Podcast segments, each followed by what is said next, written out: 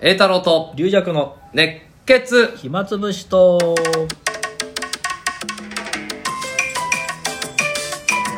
はいというわけでございましてまた毎回俺この音楽聴くと本当に世界ウルルンを思い出すんだ けどあれはちょっと泣けるやつでしたっけうんなんか世界にちょっとホームステイみたいにするや地つ球みたいなとこ行って、うんそこの現地の人と一緒になんかあー共同で作業するとかか最最後はない感動の別れみたいなじゃあうちの師匠も、あの桃太郎師匠と富丸師匠じゃないです けどあのタイあかー東南アジア行ってんですよね旅行にでで桃太郎師匠は、んまあ、ここからまあ自由行動でっつって、うんホテル帰ったけどうちの師匠はなんかお店の女の子かなんかとお話をして、うんそしたらなんかあのうちの村来るかって言われて、あ行く行くって言って、うん行ったらもう本当にカヌーで うん川をこうどんどん登っていくアマゾンみたいなそういうとこ連れ撮影て行かれても 何もないのに撮影もないのにカメラなしでなしでそれでもうその現地の村行って「うんわあ日本人が来た」っつっうてん大歓うん迎で「モータルジョンあいつ帰ってこねえ な」帰ってこないって待ってんだよね空港かなんかでずっと帰ってこねえなってそういう一人ウルルンがだからそれでなんか向こうの現地の、ね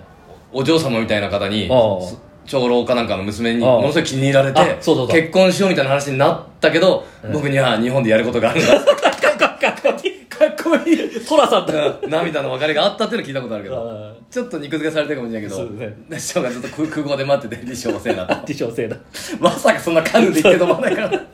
一つのドラマですよもう映画です当時は携帯なんかもないしないですからねあそこで待ち合わせになってたら待ってるしかないからはいね、待ってるしかないからでも立証しても時間に遅れることは多分ないと思うから、必死で泳いで 最後たどり着いたもんね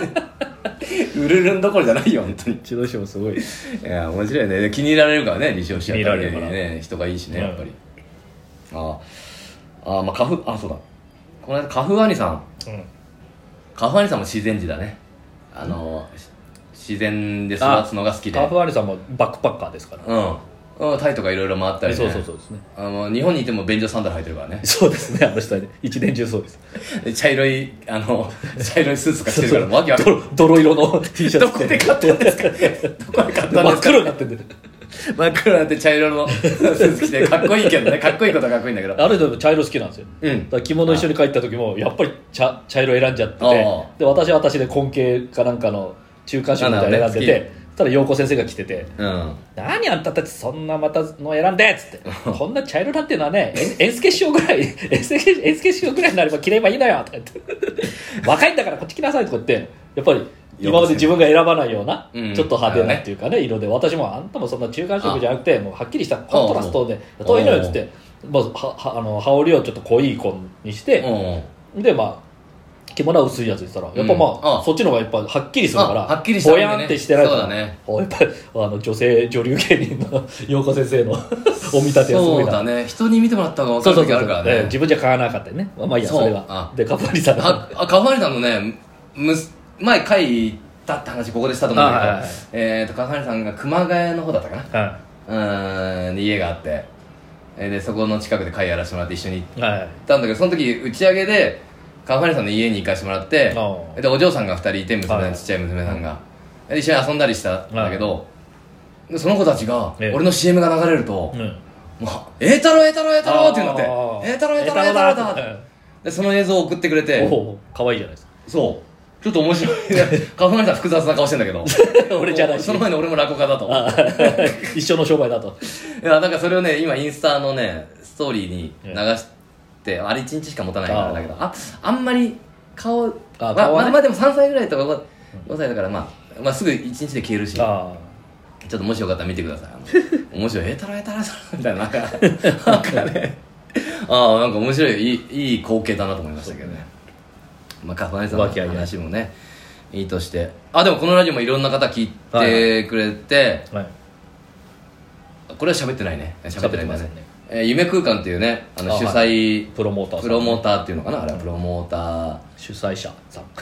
ーがいてその方から前ね流昇チルドレンの会っていうあのはい小井八君とはい少々君と俺とはえー李翔師匠があ出られる会でえーそれをまあなんかその映像を編集した後にエールああはいはいに出すかあらあちょっと映像確認してくださいこれ出していいですかみたいなあの確認があってでその夢空間の社員の方かなあ俺もあんまりよくわかんないんだけどその方からあのリュウジャクさんとのラジオ聞いてますってメール来てこのこのこの このラジオこのラジオ聞いていやまたマニアックな そうラジオを聞いてますねと、うん、だけど別に二人会を予定はありませんって言われてラジオはラジオあ違 うラジオはラジオ 違うそんなこと言われてないんだけど、はいまあ、ラジオはラジオとラジオはラジオで聞いてますけどだから別にほらほらそれが回になるとも一切考えてません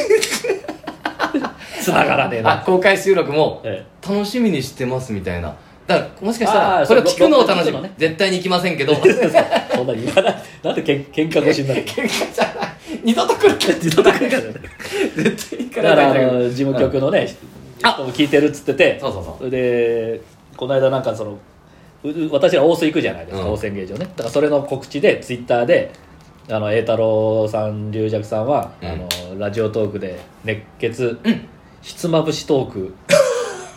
大変あうの、ん面白いですって書いてあって もこれもうわざとかなと、あの名古屋だから名古屋のねあでも引っ掛け引って掛けてや行ったのかなと思って、じゃあ名古屋名古屋で大須で撮るときは熱血ひつまぶしト ーなるほどクバージョンでやるのかなと思ってたら、お客さんからなんか、うんあの違いますよタイトルがあって、うんあおお客さんじゃないか、まあ、ああの栄太郎愛さんうのんツイッターの人があタイトルがあって書いてたら、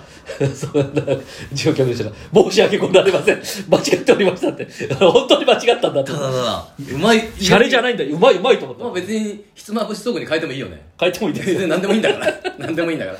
だからもう多分事務局の N さんはもう名古屋に行ってひつまぶしを食うことで頭いっぱそいうになだるねそっちの方で暇つぶしをもう質ってひつまぶしでもいいななんかそっちの方が地域地域特性ひつまぶしをなんか美味しい話が聞けるみたいななんか何 美も味しい話だねいろんなことかかってるようで今度名古屋へ行った時えリーダーさんと一緒だね一緒ですよ1公演2公演ねあのそう初だね日のねまあ名古屋でももし時間あればね合間のどう時か間ぶるのかな分かんない合間の時間間ありますよもしご飯の時間取り取りましょうかねまあ何個かちょうどあれば取りましょうそうむあっち方面がちょっと多くてか有さんはねなんかだから有さんとかもひつまぶし特にさばいいかもしれないひつまぶしトークやろうかな俺 いや、まあ、向こう行った時ひつまぶしトークにしよそうそうう、そうね、撮ってる撮ってる地域ごとに特別ねジンギスカントークとかにしようよジギスカン北海道北海で道にああったらリーダーさんとそれで名産名産を言っていくみたいなあそうだあ大須でもそのその後に12月に俺は、まあ、大須で鳥取りますよなんか鳥なんだよああねあれそうそうですねあれ全く大須の公園で俺だけ鳥なの本公演その芸協のあれじゃなくてそうそうですね今までのねあのいわゆる普通の公演ですよだねからあれなんかぎょ芸協初らしいんだよねうんそうそうそう今まではほらちょっと落語協会のそうあのーある一門の方の